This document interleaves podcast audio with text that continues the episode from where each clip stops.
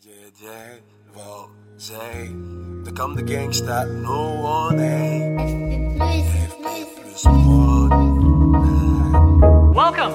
We are super excited to introduce Brain, the brain, a completely new experience for Omnisphere.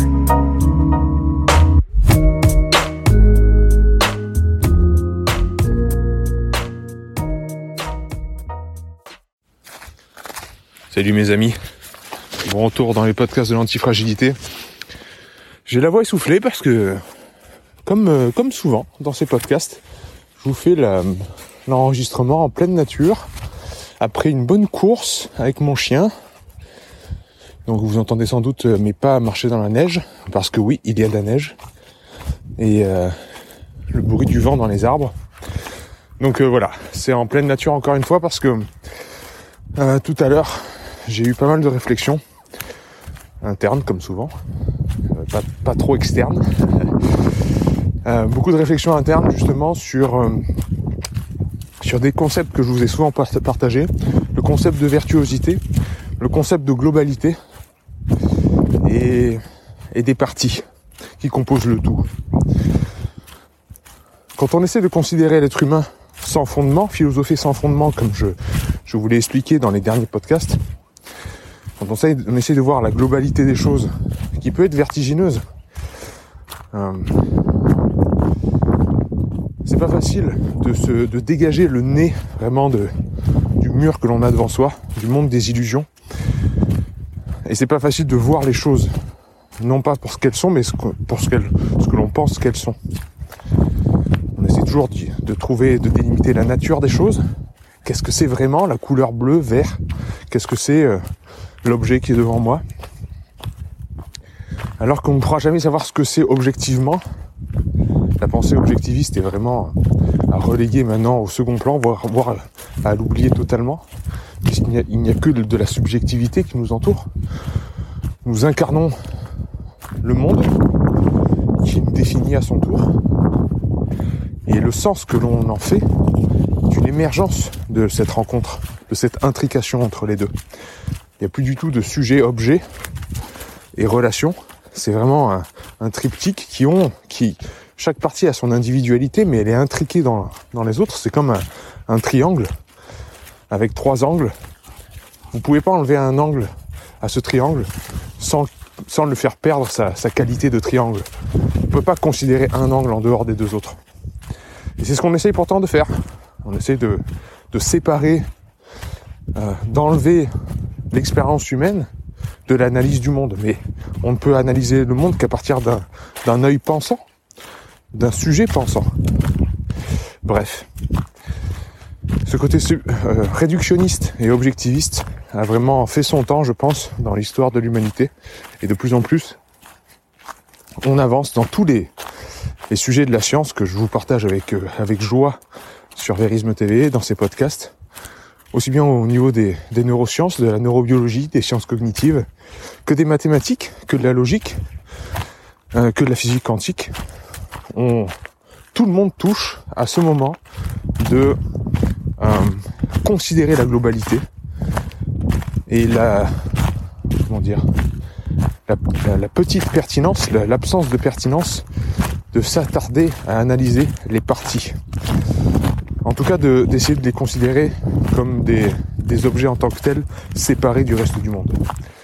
Et aujourd'hui, euh, je vais sortir du côté scientifique pour me rapprocher du côté euh, artistique, à travers la peinture et la cuisine. Il y a dans, euh, dans, dans- dans les devoirs de lecture que j'ai donnés à, à mes élèves de, de l'école, les élèves du centre naturopathie et Hermès, un livre qui s'appelle euh, Gödel, Bach, Escher, qui est un livre de, Hofstadter qui est absolument incroyable. C'est un pavé énorme où justement il parle de, concepts. Euh, C'est vraiment une, lecture qui est difficile mais très riche, très profonde.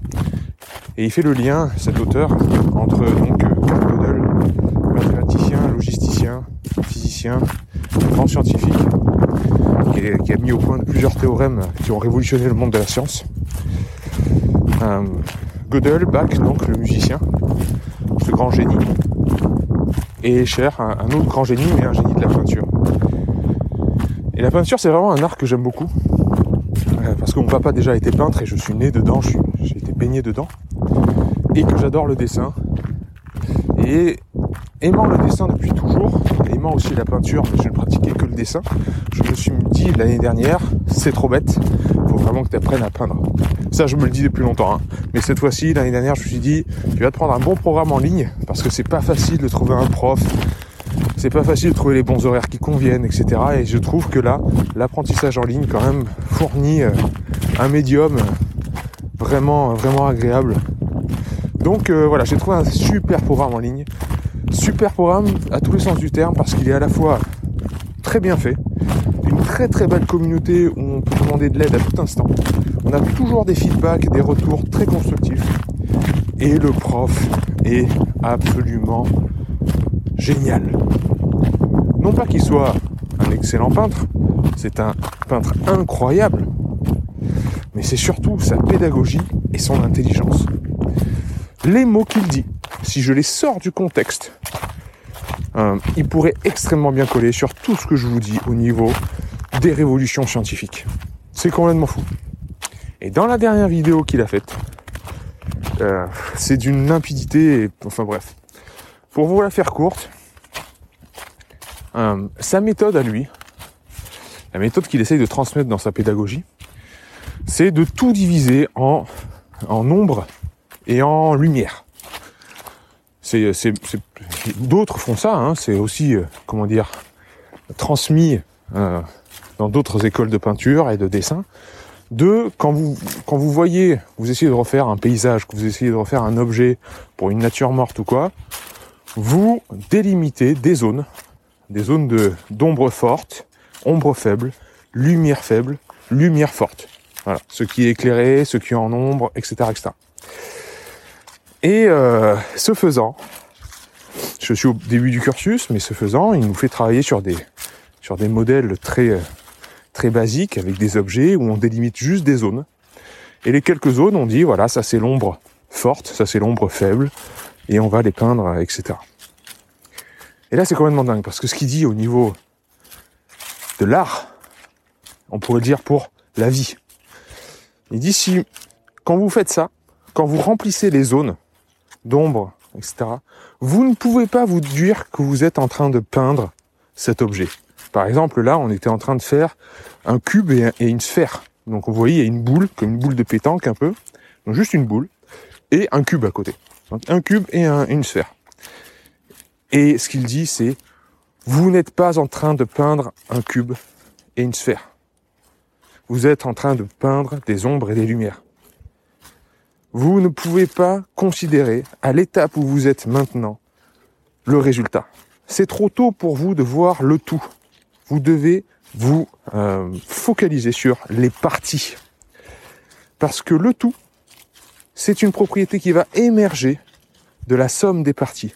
Et que si vous ne faites pas attention à comment vous construisez chaque petite partie, en les considérant en tant que telles, en tant que partie, votre résultat, le tout, sera nul.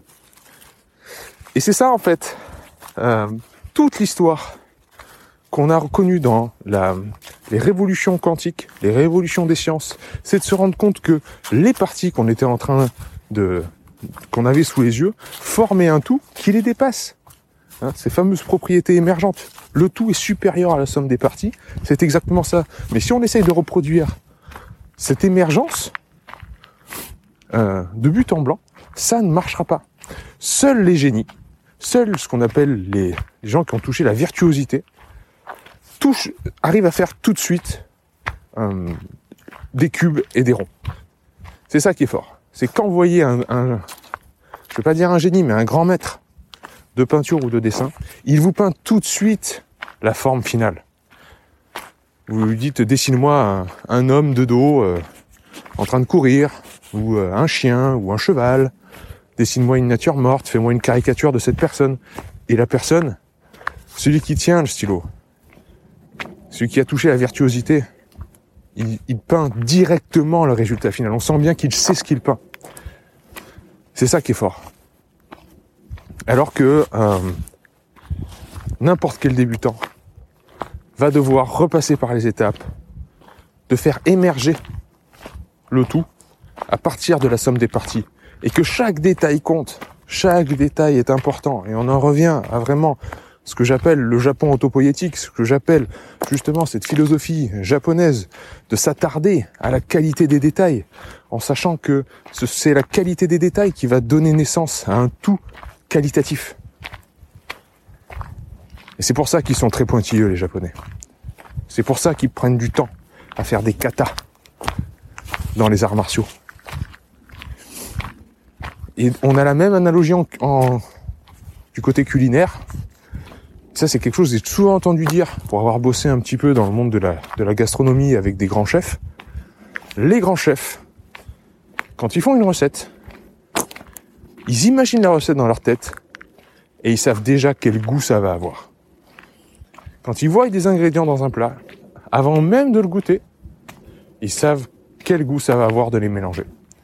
Et ça, on m'a toujours dit, quand, quand tu arrives à un certain niveau, tu arrives à faire ça. Ça qui est fort.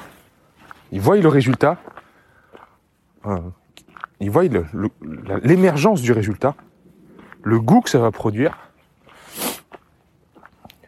sans toucher aux parties, sans voir les parties, en faisant abstraction des parties, hein, sans s'y attarder en tout cas, sans mettre la focalisation dessus. C'est la différence avec, le débutant qui va devoir goûter telle épice, la cannelle, euh, le poivre, le sel, qui va devoir voir comment chaque petite combinaison entre le sel et la viande, entre voilà, la vinaigrette, etc., ça produit dans sa bouche.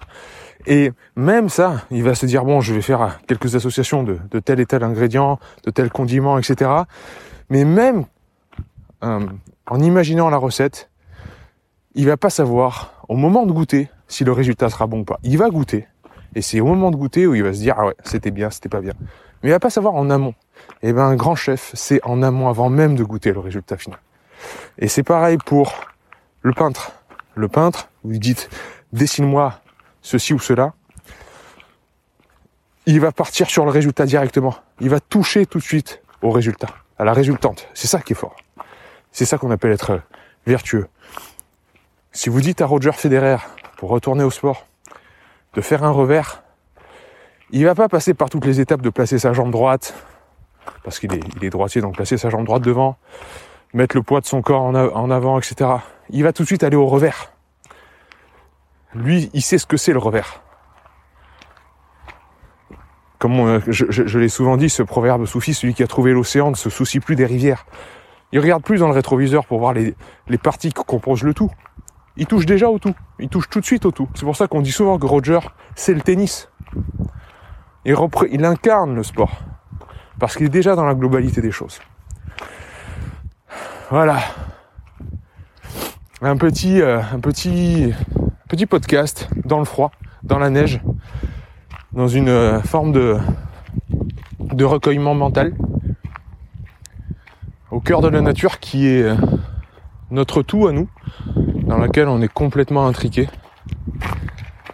Et attention, attention à ne jamais euh, penser qu'on peut en sortir, qu'on peut sortir de cette bulle magnifique qui est l'expérience du monde. Parce que c'est là où on se crée nos, nos propres problèmes. Et donc, on va chercher les, solutions qu'on a créées à nos propres problèmes. C'est un petit peu dommage ça. Allez chers amis, je vous laisse sur ces belles réflexions.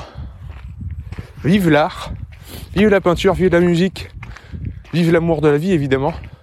Je chante la vie, je danse la vie comme dirait un grand euh, scribe. Mais en fait il avait déjà tout dit. Il n'y a que ça à faire. Je vous embrasse bien fort et dans le doute, renforcez-vous.